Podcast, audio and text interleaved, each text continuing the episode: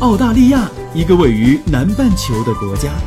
它有着世界上最大的岛屿，还有世界上最小的陆地块。当然，它也有着最适宜人居的自然环境和最多元文化的融合。这是我看到的，也是我看到的。你好，我是甜甜圈，五岁女孩的妈妈。我是五岁的美拉拉。我们在澳洲，在路上。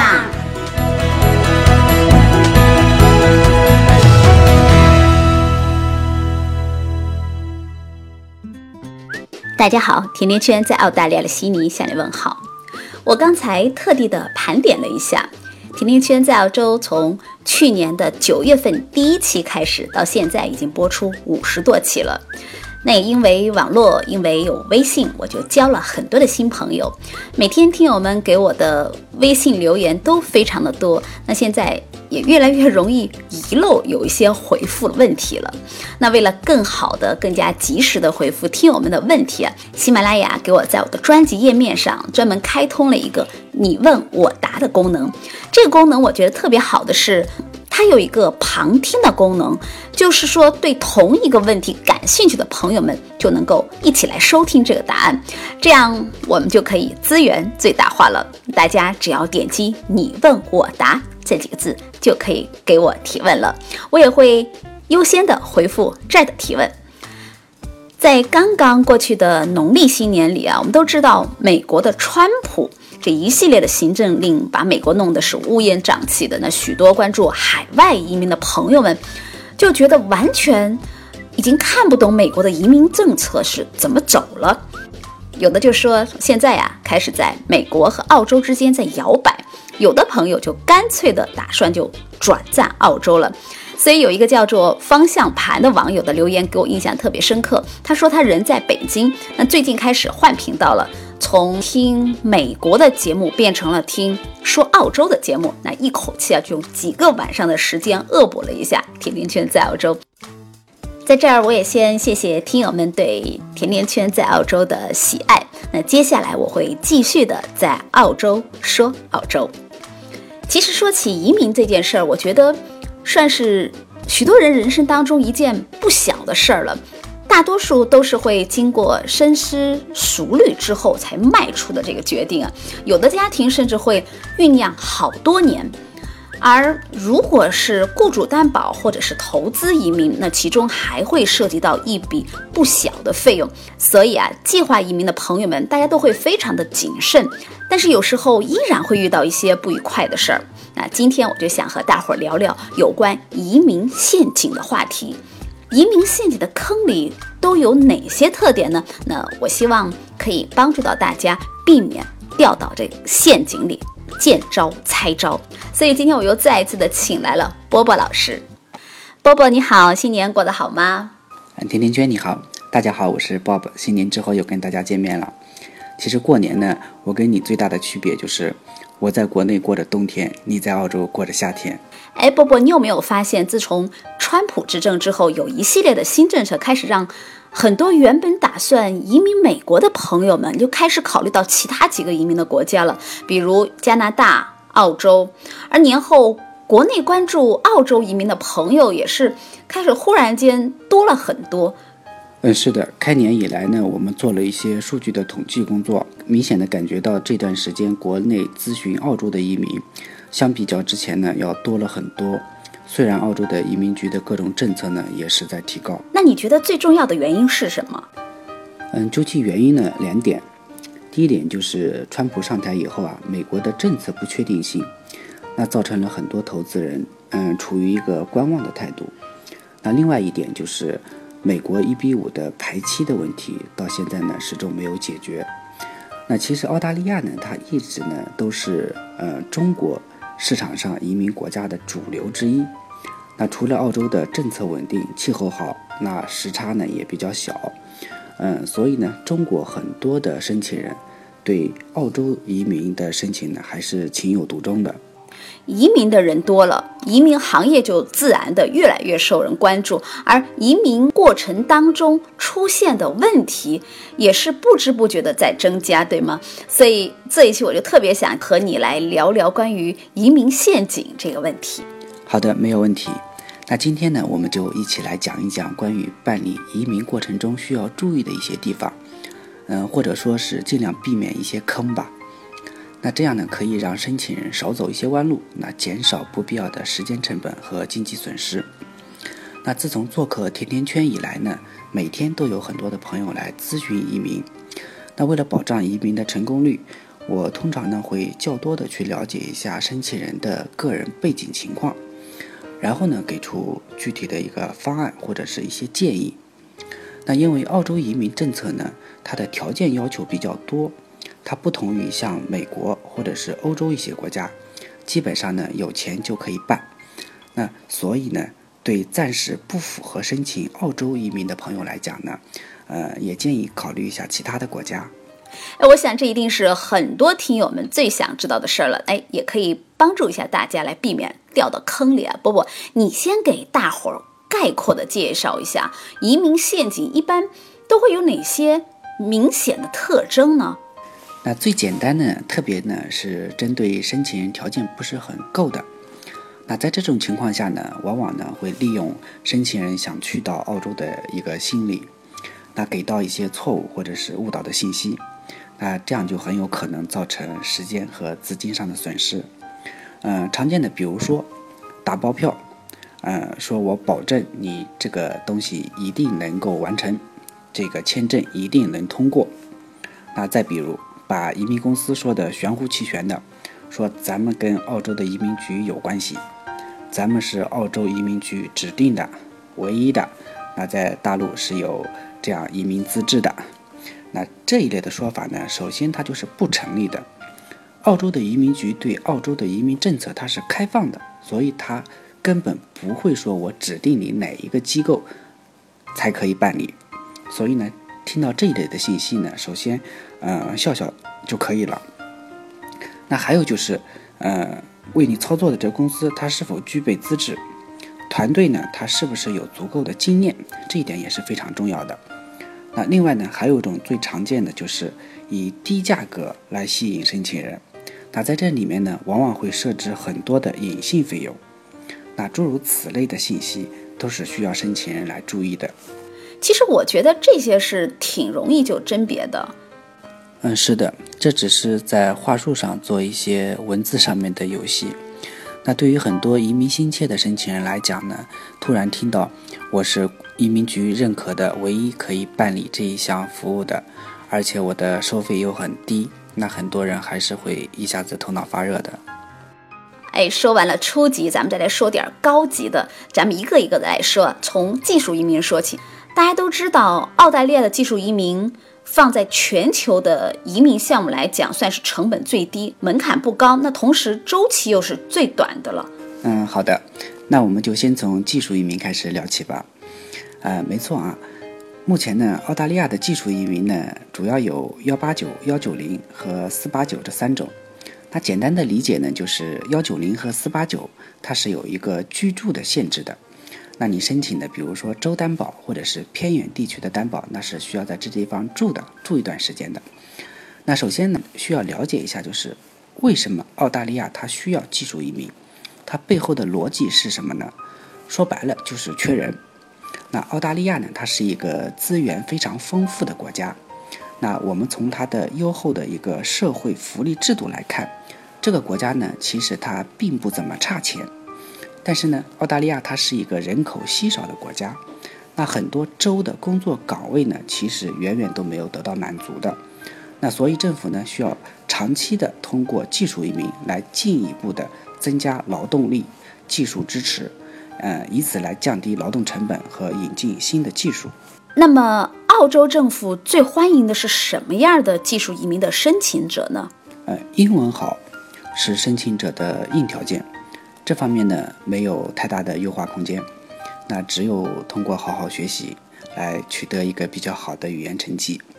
那目前澳大利亚基础移民的语言要求呢，最低是雅思四个六分，那这个地方呢，大家需要注意是最低要求啊，那并不是说你雅思能达到四个六分就一定通过。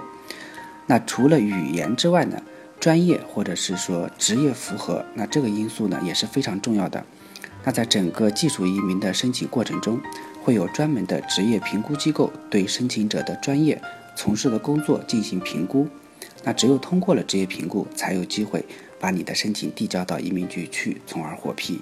我记得咱们在前几期节目就有说过，澳大利亚移民局会根据申请人的年龄、学历，澳洲和非澳洲的分数是不一样的，还有工作年限、那英语水平、配偶的条件来进行综合性的打分。打分的通过的及格线是六十，那么是不是这个 EOI 六十分一达到了就没有问题了呢？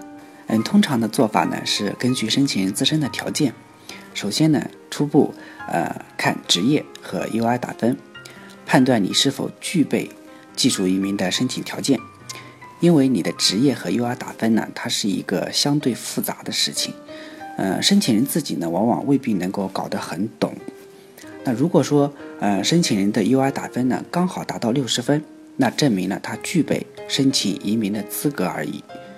因为移民局在做技术移民筛选的时候呢，会根据不同职业的 UI 打分，从高到低来排序的，所以不是说你达到了六十分就一定能办技术移民。那我们从最新的数据来看啊，像计算机类的、电子工程师、像机械工程师，那这些竞争都比较激烈的职业来讲，UI 的打分呢已经到了六十五分。那像会计、审计，它的分数已经达到了七十分，而且呢，雅思至少是要考到七分才能通过职业评估的。所以，往往有申请人问我，呃，那我的职业是在这个列表上面，那我的语言成绩也还不错，那为什么你告诉我，呃，我申请的成功率不是很高呢？啊，原因就在这个地方。那有州担保的。一九零技术移民呢，他如果是拿到了州担保加五分后，EOI 分数也能够达到呀。那这个问题呢是这样子的啊，首先呢，很多州担保的发放时间呢是不确定的，而且呢，其实在澳大利亚很多州，呃，你比如像西澳、塔州，还有北领地，那一些指定的岗位呢，它是需要拿到这个州的工作 offer 以后呢才获批的。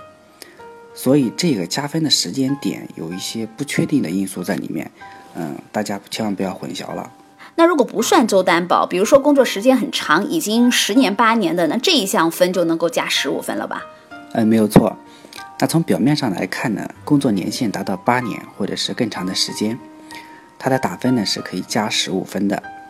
但是呢，在某些职业啊，你比如说像计算机啊，当然还有很多其他的职业。如果你不是澳洲学历专业相关的学历，那么工作的年限呢会被减掉两年时间。那这里要提醒的是，在这个评分里面，八年以上呢是可以打十五分，没错。那如果被减掉两年呢，不到八年的话，那你的加分只能加到十分，那一下子就少了五分呢。波波这儿打断一下，我看到有听友给我留言啊，就问，如果是专业是 A。从事的工作是 B，那可以申请技术移民吗？那这样的情况呢，最好是先捋一下自己毕业以后主要从事的一些工作经历，再结合专业来看。如果说呃打分比较吃紧的情况下，那么申请澳洲的独立技术移民成功概率来讲应该不是很高。那如果说一定是拿澳洲作为移民的目的国来讲的话，那我建议他可以关注一下雇主担保类的技术移民。说到雇主担保类的技术移民，我就想起前几天被刷屏的澳洲非常知名的那家披萨店卖绿卡的事儿。啊，你说的这个事情我有看到。那前几天呢，也有我们甜甜圈的一位听友呢在问我这个问题。那我也跟他说，我下期节目呢，我也准备聊一下这个事情。那不知道今天这位听友有没有在关注我们这一期的节目啊？什么样的条件下呢？移民局会允许申请人由四五七签证转幺八六或者是幺八七来获得澳洲的绿卡？首先呢，雇主担保类的技术移民也好，独立技术移民也好，那前提呢都是因为澳洲它缺人。那它的不同点在于呢，独立技术移民它的前提是申请人自身的能力和条件是通过了紧缺职业的评估。并且呢语言也过关。那澳洲政府呢有充分的理由相信，你拿到绿卡入境以后呢，完全有能力找到工作，而不需要企业来担保你。那雇主担保类呢就是相反的。那首先呢，申请人他是具备一定的专业能力，那语言呢也是在及格线以上。但是呢，澳洲政府会觉得完全靠你自己的能力去找一份工作可能有点悬。那这个时候就需要有雇主愿意给到你 offer，也就是说我们经常听到的澳洲的雇主担保。那么澳洲雇主担保类呢，它又细分为三个签证类别：四五七、幺八六、幺八七。那咱们先说四五七签证。那说白了呢，四五七呢，它就是一个四年的工作签证，担保你来澳洲工作的。那如果到期后不续签，或者是说被企业解雇，再或者说，呃，企业倒闭，那么你的签证有效期就会立马调整为六十天。那在六十天内，那没有下一个雇主担保你的话，就意味着你要离开澳洲了。那更不用谈，嗯，转绿卡了。那幺八六和幺八七呢？它的主要差别是在于，幺八六签证呢是可以在澳洲全境工作和定居，而幺八七签证呢，它只能在除了像悉尼、墨尔本、布里斯班、黄金海岸，就我们常说的六大一线城市以外的区域工作和定居，那也就是我们经常说的偏远地区。那其实呢，抛开四五七是四年的工作签证，幺八六幺八七呢是永久的居留签证，这个差别以外呢，从福利层面来看啊，幺八六幺八七呢是可以享受澳洲的免费教育的，而四五七签证呢现在不行。那其他的差别不大，医疗呢是通过医疗保险来解决的，养老金呢是由企业负担的。那雇主担保的核心点呢，它主要是来自于雇主的本身。那澳洲移民局审核雇主担保提名的重点指标，呃，你比如说公司经营的年限，那企业的营业额、利润、员工人数、工资成本。呃，还有就是有没有相等的岗位和工资标准？那举几个例子啊，那比如说澳洲的一个企业，它一年的年收入才二十万澳币，然后呢说花愿意花十五万甚至十八万澳币来的年薪来聘用你，你自己觉得靠谱吗？那再比如说，那这个企业的员工的年薪平均都不超过三万澳币。然后呢，给你一个远远超过这个数字的，呃，年薪来聘用你，那你觉得有这么好的馅饼就偏偏砸中你了吗？对不对？那还有就是，企业成立的年限都不到一年的公司，那很难被审核过的，那大家基本上就可以略过了。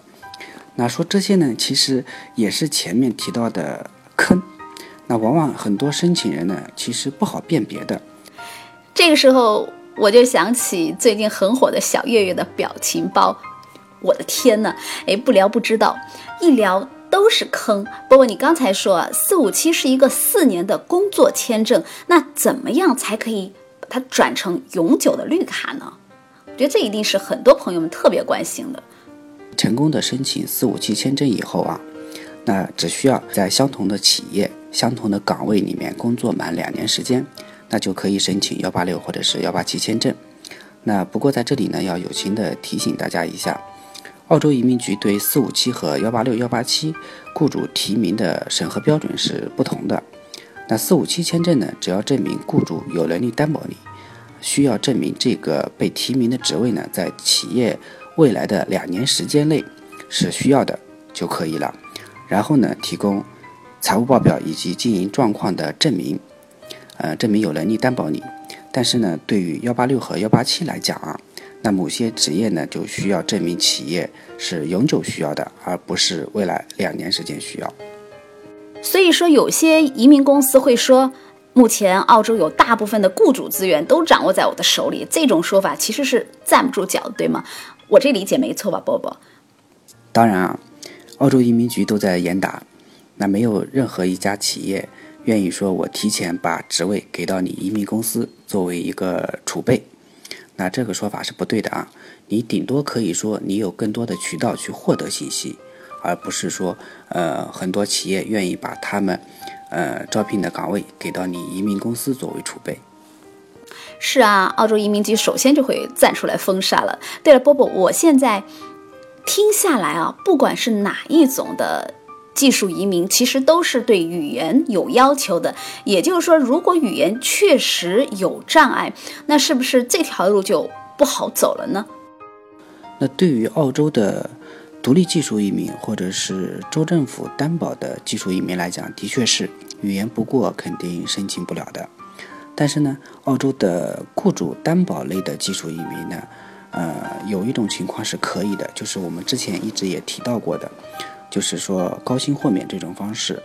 嗯，它主要呢是因为申请人在所从事的专业领域已经达到了较高的成就，那澳洲的企业呢，它需要这样的人才。那在相关的条件不能满足的前提下呢，其实是可以向移民局申请豁免的。大家要注意的呢是，前提呢就是申请人在国内的某些领域呢，他要是属于优秀人才，因为是人才嘛，所以就比较贵。嗯，澳洲的雇主呢要愿意给到申请人要高于市场平均薪资的工资，那所以呢，嗯，会被称为叫高薪豁免。那豁免的内容呢，也只限于学历和雅思，主要这两个方面。那我前几天呢也接到过一个咨询电话，那是北方的一个申请人。其实呢，他在国内呢是有公司的，而且他的各项条件呢是可以说是完全符合做澳洲幺八八 A 的这个签证申请要求的。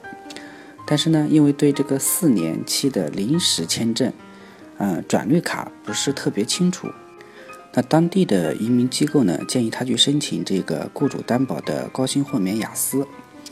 那其实以这位申请人的背景来看，他申请这个高薪豁免成功率呢，其实并不高。一定要根据自身的条件来决定，嗯，适合自己的申请类别。那不要到最后就是弄巧成拙，嗯，耽误了自己的时间以及精力。波波，你有没有听过有这样一种说法，就是有关于一八八 C 这种重大投资者签证类别啊，就是特别简单，有钱就能办。那为什么还有听众就给我吐槽说他是被拒签了呢？澳洲的幺八八类别的签证呢，分为 A、B、C 三种。那就目前情况来看，A 呢申请的人数是最多的，那 B 呢综合条件要求是最好的，C 呢就是最简单最直接的。